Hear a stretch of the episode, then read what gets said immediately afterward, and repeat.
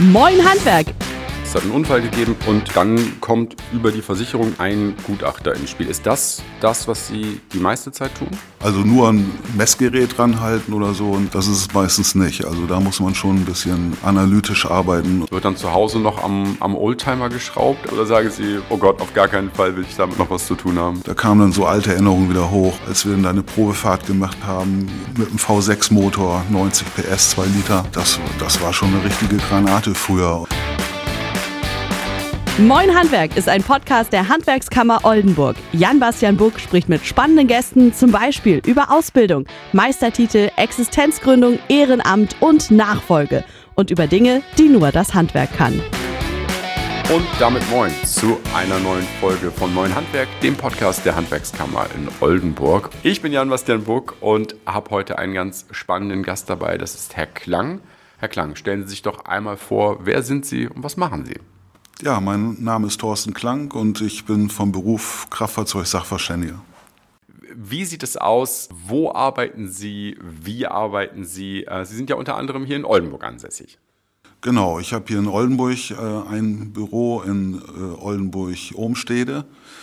Äh, bin dort Vertragspartner der Deutschen Automobiltreuhand und äh, habe noch ein zweites Büro in Delmenhorst, was ich dort mit einem Partner betreibe. Okay, das bedeutet, Sie sind selbstständig, Sie haben zwei Büros. Das ist ja nicht über Nacht passiert. Wie war Ihr Werdegang? Wie sind Sie denn überhaupt zum Kfz-Handwerk gekommen? Äh, ja, das fing eigentlich ziemlich früh an. Das Interesse an äh, Technik, Motorentechnik und so mhm. weiter und so fort. Da kann ich sagen, dass man ja mit 14 oder 15 schon mal Kontakt hatte mit Mofas, jedenfalls in meinem mhm. Alter. Und äh, entsprechend war dann das Interesse groß, so ein Ding auch mal schneller zu machen. Und so entwickelte sich halt immer die Affinität zur Technik, zur Mobilität und so weiter und so fort. Und nach, dem, nach der Schule, nach dem Abschluss des Gymnasiums, habe ich dann äh, erstmal eine Kfz-Lehre gemacht, um äh, einfach mehr Einblick zu bekommen in die ganze Technik, Motorentechnik und so weiter und so fort. Und äh, das hat mich dann dazu bewogen, dann noch äh, irgendwie weiterzumachen. Mhm. Ich hatte dann eine Begegnung. Damals kam immer ein Prüfer, der bei uns in der Firma, wo ich gearbeitet hatte, meine Ausbildung gemacht hat.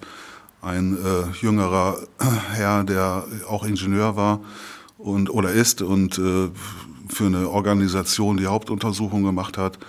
Und äh, das, den habe ich dann mal so ein bisschen befragt und äh, das hat mich dann sozusagen äh, bei mir das Interesse geweckt, das dann vielleicht auch mal so zu tun. Äh, anschließend äh, habe ich noch drei Monate ein bisschen Geld verdient als Geselle bei der Firma. Und äh, das war sozusagen das finanzielle Rüstzeug für ein Studium, was ich dann begonnen habe bei der Fachhochschule Lübeck. Und äh, dort habe ich Maschinenbau studiert, äh, mit, auch mit Schwerpunkt äh, Motorentechnik. Nach Abschluss des, äh, des Diploms bin ich dann angefangen in einem Sachverständigenbüro und äh, habe dort den Beruf des Kfz-Sachverständigen sozusagen erlernt. Ich kannte dort den, den Firmeninhaber, der gleichzeitig mein Schwiegervater geworden ist. und äh, ja, habe ich dann, wie gesagt, da meine Lehrzeit als Kfz-Sachverständiger dann verbracht und dann eben halt mich da eingearbeitet. Okay, und das Büro haben Sie dann irgendwann übernommen und dann noch ein zweites mittlerweile dazu oder wie ist das? Genau, also 1996 habe ich das Büro dann übernommen und äh, ein paar Jahre später hatte der Kollege der, äh, der Deutschen Automobiltreuhand in Delmenhorst aufgegeben und äh, dann habe ich dort ein Büro installiert oder das neu gegründet sozusagen. Ja, Sie haben es schön geschildert, wie Sie im Kfz-Handwerk gelandet sind und ähm, von dieser Begeisterung gesprochen, von der Mofa damals, die ja auf eine Art und Weise schneller gemacht wurde, mit der Sie vielleicht heute gar nicht mehr so einverstanden wären, würde ich, würde ich mal so behaupten. Ähm, wie ist es denn jetzt eigentlich, wenn Sie, ähm, ja, wenn Sie das Büro abschließen? Wird dann zu Hause noch am, am Oldtimer geschraubt? Also sind Autos noch eine, noch eine Leidenschaft oder sagen Sie, oh Gott, auf gar keinen Fall will ich damit noch was zu tun haben. Ja, doch, das ist, äh, das ist eine Leidenschaft, die nach wie vor besteht. Also auch wenn ich beruflich damit zu tun habe. Äh, ich sag mal, fürs Alter habe ich mir schon mal einen Oldtimer gekauft, der in der Garage steht und darauf wartet, dass, Ach, ich, dass ich ihn hege und pflege, genau. Und äh, zeitlich bin ich da leider im Moment ein bisschen angespannt und als Ersatz dafür habe ich mir mal eine CB 750 K0 geholt vom Baujahr 69, das Motorrad. Mhm. Äh, naja, und da fahre ich dann ab und zu mal ein bisschen mit rum. Okay, also auch in der Freizeit noch die Begeisterung für, für Motorräder. Ja, auf jeden. Fall. Ne? Und der, der äh, Rasenmähermotor wird dann auch mal gehegt und gepflegt und so weiter. Also ich bin da Aber immer, der wird nicht frisiert. Nein, nein, nein, nein, der, der wird nicht frisiert. Aber wie gesagt, die äh, Begeisterung für gerade auch für, für Motorentechnik, ich habe Motorentechnik damals auch studiert, die ist nach wie vor da. Also diese ganzen Entwicklungsstufen, die sich ich sag mal, von meiner Ausbildung bis, bis äh, in, den, in den 80er Jahren bis jetzt äh, heutzutage so entwickelt hat, das, äh, das ist schon wahnsinnig und das begeistert mich auch, ja. Ganz kurz, weil jetzt ist das Stichwort Prüfer gefallen und Hauptuntersuchungen machen. Da haben Sie mir ja gerade auch schon gesagt im Vorgespräch, äh, TÜV-Prüfer, den nenne ich jetzt natürlich umgangssprachlich TÜV-Prüfer, es gibt noch andere Organisationen, das weiß ich, aber das ist ja was anderes als das, was Sie machen. Genau, die äh, Hauptuntersuchung oder die technischen Abnahmen, die bei den verschiedenen Organisationen gemacht werden, ist eine äh, amtliche Tätigkeit und äh, ich bin eben halt äh, Gutachter in dem Sinne, dass ich andere Tätigkeiten mache, also außerhalb der technischen Abnahmen. Das Einzige, wo ich persönlich jetzt damit schon irgendwann mal Kontakt hatte, ist beim Thema Versicherung. Also das heißt, es hat einen Unfall gegeben und dann kommt über die Versicherung, über meine oder über die gegnerische, kommt ein Gutachter ins Spiel. Ist das das, was Sie die meiste Zeit tun? Genau, das ist sozusagen das Butter- und Brotgeschäft bei mhm. uns, ja. Also zumindest bei uns, ja. Das heißt, Unfallschäden aufnehmen, die entsprechenden äh, Reparaturvorgaben machen, um das Fahrzeug wieder in einen ordnungsgemäßen Zustand zu verbringen, möglichst so, wie er vorher war. Und dann die entsprechenden Daten wie Reparaturkosten, Wiederbeschaffungswert, Minderwert, Reparaturdauer, Wiederbeschaffungsdauer und Nutzungsausfallgruppen dann eben halt für das Fahrzeug festzulegen, für das unfallbeschädigte Fahrzeug festzulegen.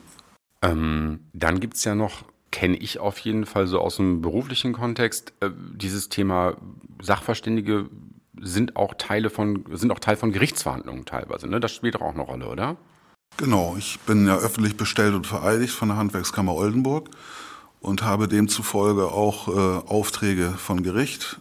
Das heißt, da geht es dann um andere technische Sachen. Da geht es also nicht unbedingt um Unfallschäden, mhm. sondern es geht dann um technische Fragen, die sich stellen. Äh, was könnte das sein? Zum ja, Beispiel? zum Beispiel ein Motorschaden ist, äh, ist der vielleicht ein Motorschaden durch eine Reparatur entstanden, äh, durch eine falsche Reparatur entstanden oder ach, das gibt, das sind ja, das ist ja ein wahnsinniges Umfeld, was wir da machen müssen. Die also, Abgasmanipulation also, und so, wäre sowas auch? Da sind auch Sachverständige tätig geworden, das äh, Tachomanipulation, ja. äh, verschwiegene Unfallschäden beim Verkauf eines Fahrzeugs und so weiter. Also im Grunde genommen die komplette Bandbreite, die man sich vorstellen kann, äh, wird da teilweise abgefragt. Tachomanipulation höre ich jetzt immer wieder, das ist mittlerweile fast sowas wie Standard auf dem gebrauchten Markt. Ist das auch so Ihre Erfahrung? Naja, Standard will ich also nicht sagen, aber es kommt vor. Also es ist jetzt nicht unbedingt immer so, aber äh, das ein oder andere Mal, gerade bei höherwertigen Fahrzeugen, äh, wo dann mal der Tacho von 270 auf 120 gedreht mhm. wird,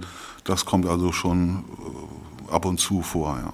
Ist das, ähm, also kann ich mir nur so vorstellen, ist das schwerer geworden, auch Ihr Job, weil, ja, weil immer mehr Elektronik eine Rolle spielt bei den Autos? Gerade wenn wir jetzt über sowas wie, wie Tacho reden, wo irgendwelche Sachen über eine App gemacht werden können oder wo man Steuergeräte werden komplexer und so. Ist das ein, also ist Ihr Job dadurch auch komplexer geworden? Ja, auf jeden Fall. Also das ist ja nicht nur, dass also die Kfz-Firmen selber äh, sich immer weiterbilden müssen und, und äh, entsprechend in der Elektronik Fehler herausfinden müssen. Das gilt für uns natürlich mhm. genauso. Mhm. Wir müssen uns auch immer weiter fit halten und äh, mit der Zeit der Technik mitgehen.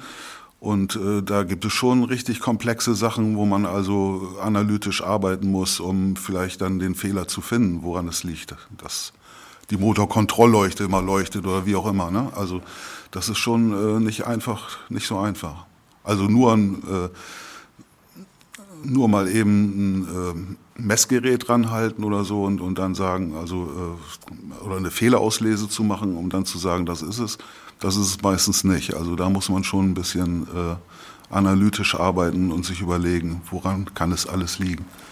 Gibt es einen Fall aus dem, ja, ich sag mal, vielleicht aus dem letzten Jahr, der Ihnen so in Erinnerung geblieben ist, wo Sie sagen, das war besonders spektakulär oder das war, wenn Sie jetzt gerade sagen, analytisch herangehen, das war eine besonders harte Nuss, die Sie da knacken mussten? Fällt Ihnen da was ein aus der letzten Zeit? Ja, aus der letzten Zeit, das ist schon ein bisschen her, aber das war für mich also ganz beeindruckend. Ich bin irgendwann nachts zu Hause angerufen worden von der Polizei Wilhelmshaven und äh, bin gebeten worden, schnellstens zu einer Unfallstelle zu kommen. Äh, dort hatte sich ein tödlicher Unfall, war ein tödlicher Unfall und ich äh, bin dazu gerufen worden, um die Unfallrekonstruktion zu machen. Äh, da bin ich dann schleunigst hingefahren und habe mir das Dilemma da angesehen und habe dann im Rahmen der ganzen Untersuchungen und so weiter dann eine Unfallrekonstruktion für das Gericht in Wilhelmshaven, für die Staatsanwaltschaft in, äh, erstellt und äh, da ging es eigentlich darum, dass ein, äh, ein, schwarzer, ein schwarzes Fahrzeug entgegengesetzt der äh, Fahrspur stand schräg, äh, die, die Fahrerin zwischen, äh, zwischen Fahrertür und ihrem Fahrzeug stand, aufrecht stand und ein Marinesoldat, der nach Hause, wollte, äh, mit nachher ausgerechnet ungefähr 140, 150 gegen das Fahrzeug gefahren ist. Äh, die Frau ist dabei tödlich verletzt worden. Und äh, es ging dann um die Vermeidbarkeitsgeschwindigkeit des Marinesoldaten. Äh, wie schnell hätte er fahren dürfen, um den Unfall zu verhindern? Mhm. Das ist dann bei Fahrzeugen, die schwarz sind, die in der Dunkelheit stehen, die keinen Kontrast bilden, ist dann eine Vermeidbarkeitsgeschwindigkeit ganz gering. Die liegt da irgendwo bei 70, 80 km/h in etwa. Bevor ich das äh, gegnerische Fahrzeug sehe. Und äh, das kam dann zur Gerichtsverhandlung. Äh, der Marinesoldat ist allerdings dann später freigesprochen worden vom, vom Vorwurf, zu schnell gefahren zu sein. Es mhm. hat sich eben halt ergeben, dass es nicht realistisch ist, mit 70, 80 Kilometer auf der Autobahn zu fahren, sondern hat dann sozusagen den Freispruch bekommen. Mhm furchtbare Geschichte, aber ähm, und etwas, was ich jetzt zum Beispiel gar nicht auf dem Schirm hatte, dass eine Wagenfarbe eine Rolle spielt bei, äh, bei Rekonstruktion eines Unfallhergangs und eine Rolle spielen könnte bei der, ja, bei der Frage nach, nach Schuld oder nach Vermeidbarkeit, oder? Also das ist für jemanden, der da jetzt, ich sag mal, sachfremd ist, äh, eigentlich unvorstellbar. Ich mache mir ja keine Gedanken, wenn ich, also ich mache mir ja keine Gedanken, wenn ich über die Landstraße fahre, welche Farbe mein Auto hat und ob ich dadurch besser oder schlechter gesehen werden könnte. Ich mache das Licht an und, und das war's. Ja, man muss natürlich wissen, dass ein Scheinwerfer äh, nur eine relativ geringe Sichtweite hat, also liegt zwischen 70 und 100 Meter, vielleicht jetzt bei den neueren LED-Scheinwerfern ein bisschen mehr. Äh, und innerhalb dieser 70 bis 100 Meter, also innerhalb der Sichtweite des Scheinwerfers, sollte man möglichst anhalten können.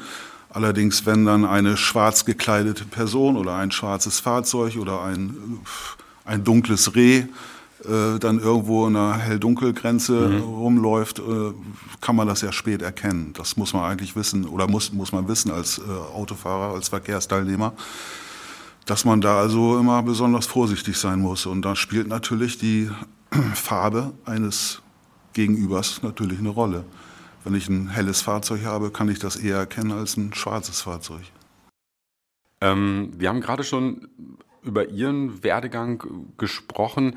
Wie sieht denn das generell aus, wenn ich mich dafür interessiere? Also der Weg ist ja immer, ich, ich bin gut in einem Gewerk und fühle mich, da, fühle mich da wohl. Wie ist dann der Weg äh, zum Sachverständigen? Also grundsätzlich muss man mal sagen, dass ja diese, die Berufsbezeichnung Sachverständiger nicht geschützt ist. Hm. Das heißt also, Sachverständiger ist eigentlich fast jeder. Okay. Wenn Sie wissen, dass ein Auto vier Räder hat und ein Reserverad vielleicht noch hinten drin so weit bin ich. und ein Lenkrad, dann sind Sie schon in einer, in einer gewissen Form sachverständig.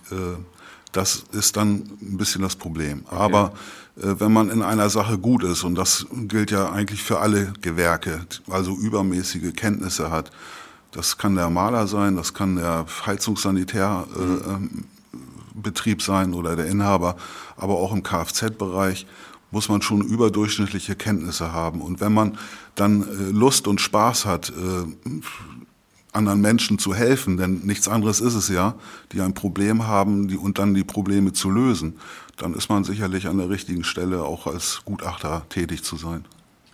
Okay, das war jetzt ja eher ein bisschen so die äh, emotionale Seite des Ganzen, aber wie sieht es denn formal aus? Also ich kann ja, reicht eine, eine Ausbildung zum Kfz-Mechatroniker aus, dass ich am nächsten Tag Sachverständiger werden kann? Wahrscheinlich nicht, oder? Ich sagte ja eingangs schon, dass also ja, die Berufsbezeichnung nicht geschützt ist. Theoretisch schon, ja. aber das ist, kann natürlich nicht der Weg sein. Also äh, es ist sicherlich äh, von Vorteil, gerade jetzt in meinem Bereich, äh, dass man zunächst mal äh, dann tätig wird bei einem Gutachter äh, und dann erstmal da auch wieder eine Zeit, eine Lehrzeit verbringt. Nicht? Also es ist ja äh, ein sehr komplexes Thema und das kann man nicht alles von heute auf morgen erlernen, sondern da braucht man auch eine gewisse Zeit. Das heißt also, gerade in unserem Bereich ist es, ist es sicherlich sinnvoll, dann sich äh, eines Büros oder einer Institution anzuschließen und dann entsprechend über Lehrgänge und so weiter sich das Rüstzeug zu holen. Weil mich doch wahrscheinlich auch äh, niemand zum Gutachter oder Sachverständigen bestellen oder einsetzen würde, wenn ich überhaupt keine vernünftige Erfahrung habe, oder? Also die, die gerichtlichen, Besch ach so, da bringe ich jetzt, Sie, zwei Sie, jetzt, jetzt, jetzt, wenn, wenn, wenn man okay. privat, also das ja, eine ist ja privat, ja. also da kann ja jeder für tätig werden, sagt ja kein mhm. geschützter Beruf. Äh, wenn man natürlich für Gericht arbeiten muss, das heißt, dann ist die öffentliche Bestellung ja Pflicht. Nicht unbedingt Pflicht, aber es ist, äh, man kann natürlich auch bestellt werden von einem Richter, wenn man nicht öffentlich bestellt mhm. ist, aber in der Regel ist es so, dass es öffentlich bestellte Gutachter gibt, die dann tätig werden. Und da ist es natürlich so, dass man da nicht nur mit einer, ein, mit einer einfachen äh, Gesellenausbildung weiterkommt. Das ist schon ganz klar. Also da muss man schon entsprechende Lehrgänge, da muss man sich auch, sich auch rechtlich auskennen. Es ist nicht nur so, dass man technisch äh, versiert sein muss, sondern man muss auch die rechtlichen Geflogenheiten kennen und äh, um entsprechend auch die Fragen dann des Gerichts zu, ordnungsgemäß zu beantworten. Und warum sollte ich das machen? Also was ist der, was ist der Reiz an dem Job? Also wenn wir jetzt versuchen, auch ein bisschen Werbung genau für, für diese Tätigkeit zu machen, warum, warum lohnt sich das? Äh, wenn man gerne Kreuzworträtsel löst oder überhaupt Rätsel löst, dann ist das sicherlich eine, eine sehr gute Maßnahme, das beruflich auch zu machen, denn da werden auch Probleme versucht zu lösen. Ich persönlich versuche die ganze Palette oder Facette des Kfz-Wesens abzudecken. Das heißt also auch, wie gesagt, Unfallrekonstruktion, wie vorhin schon mal erzählt, oder Rotlichtverstöße, Geschwindigkeitsverstöße aufzudecken oder beziehungsweise Fehler auf, versuchen, Fehler aufzudecken. Das ist also ein unheimlich äh, umfassenden, umfassender Bereich, den man da beackern kann und das macht mir nach wie vor Riesenspaß.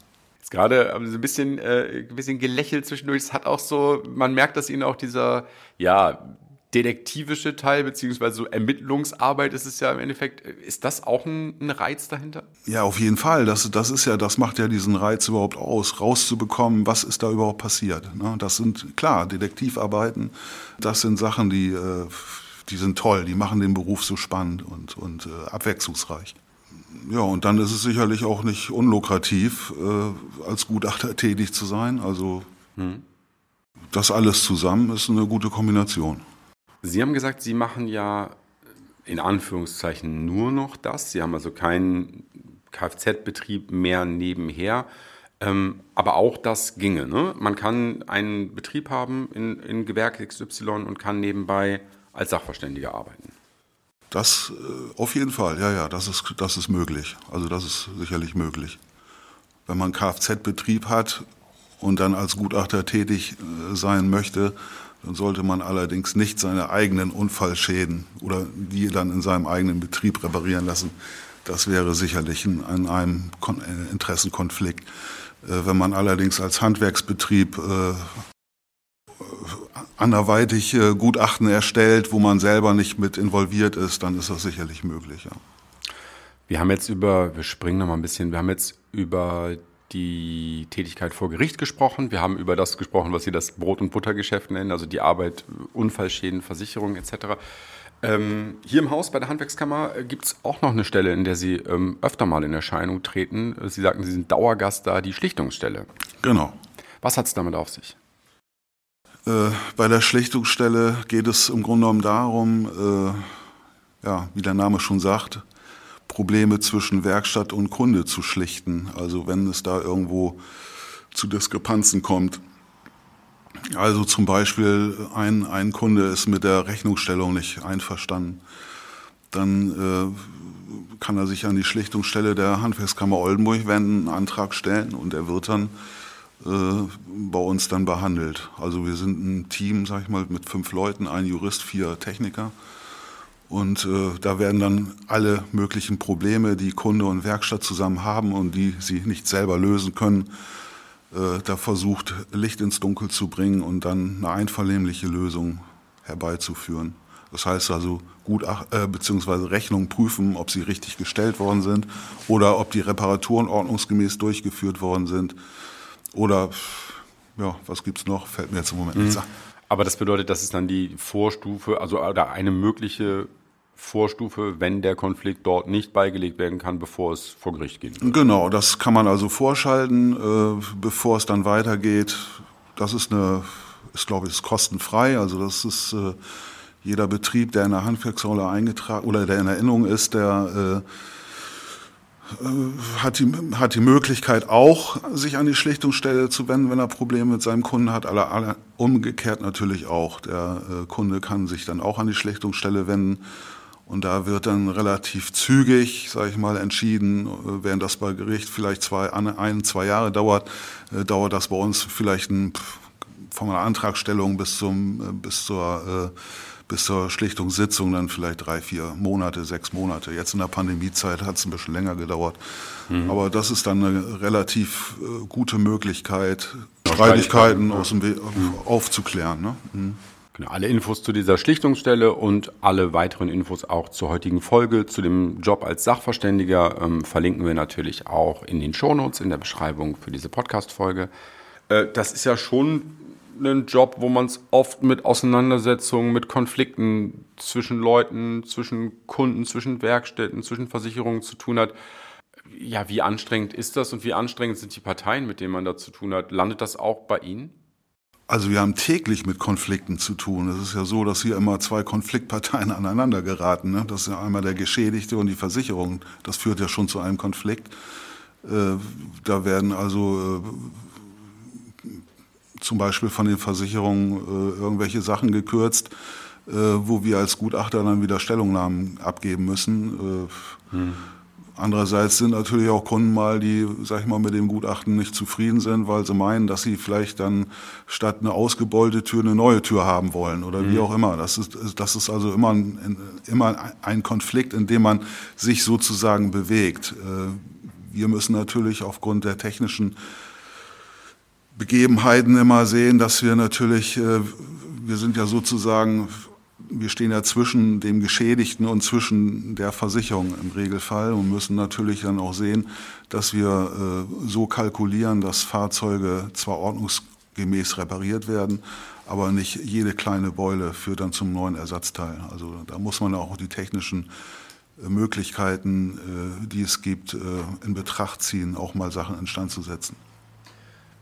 Gibt's, werden Sie da persönlich angegangen? Also gibt es Leute, die da so unzufrieden mit irgendwelchen Einschätzungen ihrerseits sind? Ich vergleiche das immer so mit, mit einem Schiedsrichter, die, die dann irgendwie äh, angepöbelt werden. Passiert sowas bei Ihnen auch oder ja, wird das da einfach dann, ja, nicht einfach respektiert, aber läuft das auf einem zivilisierten Level ab?